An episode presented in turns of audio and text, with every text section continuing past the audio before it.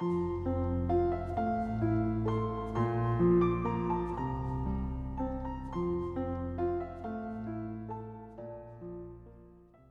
位听友，大家好，我是明哲。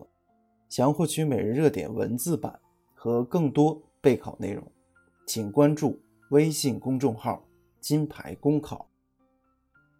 今天的热点来自澎湃新闻朱昌俊的文章：该设置熊孩子专用车厢吗？熊孩子越来越成为一个讨人嫌的群体。近日，著名主持人孟非就因坐高铁被炒。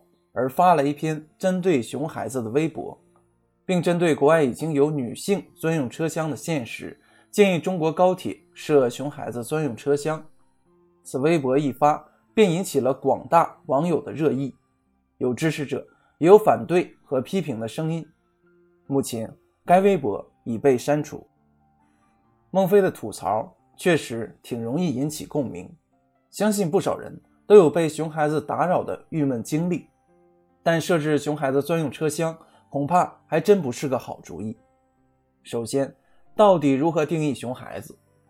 如果所有的孩子都要被强制进入所谓专用车厢，照此逻辑，是否还需要熊孩子专用餐厅、专门班机？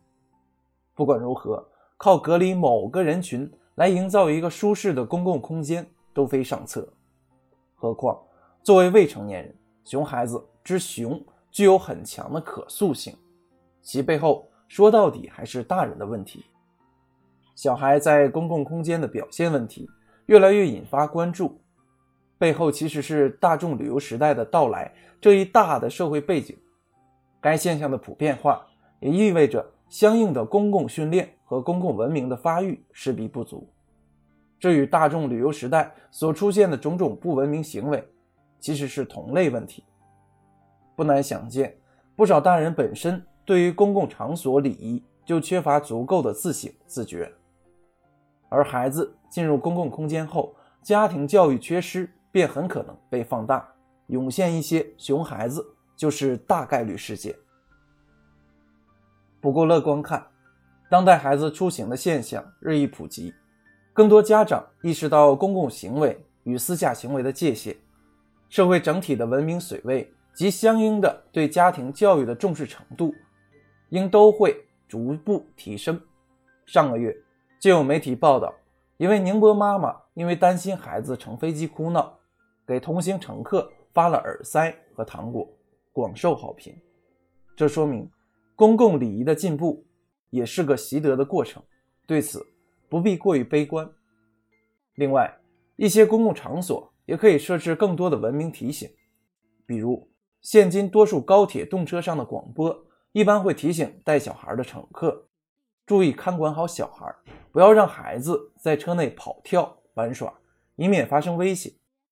但这种提醒多指向小孩的个人安全，却忽视了不打扰他人这一方面，其实是可以更明确的点出来的。还有网友建议，在座位上粘贴一些文明标识，提醒带小孩的父母一些注意事项。也未尝不是一种公共场所礼仪教育。公共场所被熊孩子不加节制的吵闹所影响，确实不是滋味儿。为人父母更不该只拿他只是个孩子来为孩子对他人不当影响及自身教育的缺失做辩护。但有两点仍需提醒：一是越来越多的关涉到小孩的不文明行为事件，都被贴上熊孩子标签，甚至某种程度上。形成一种群体性的厌孩症，完全忽视小孩群体本身的天性，做出过度的舆论讨伐，是有失客观理性的。二是，在一个公共场所，礼仪和公共文明素养整体偏弱的社会，孩子的问题终究只是大人问题的一个缩影。每名成年人都该反躬自身，自己的公共礼仪表现能打几分呢？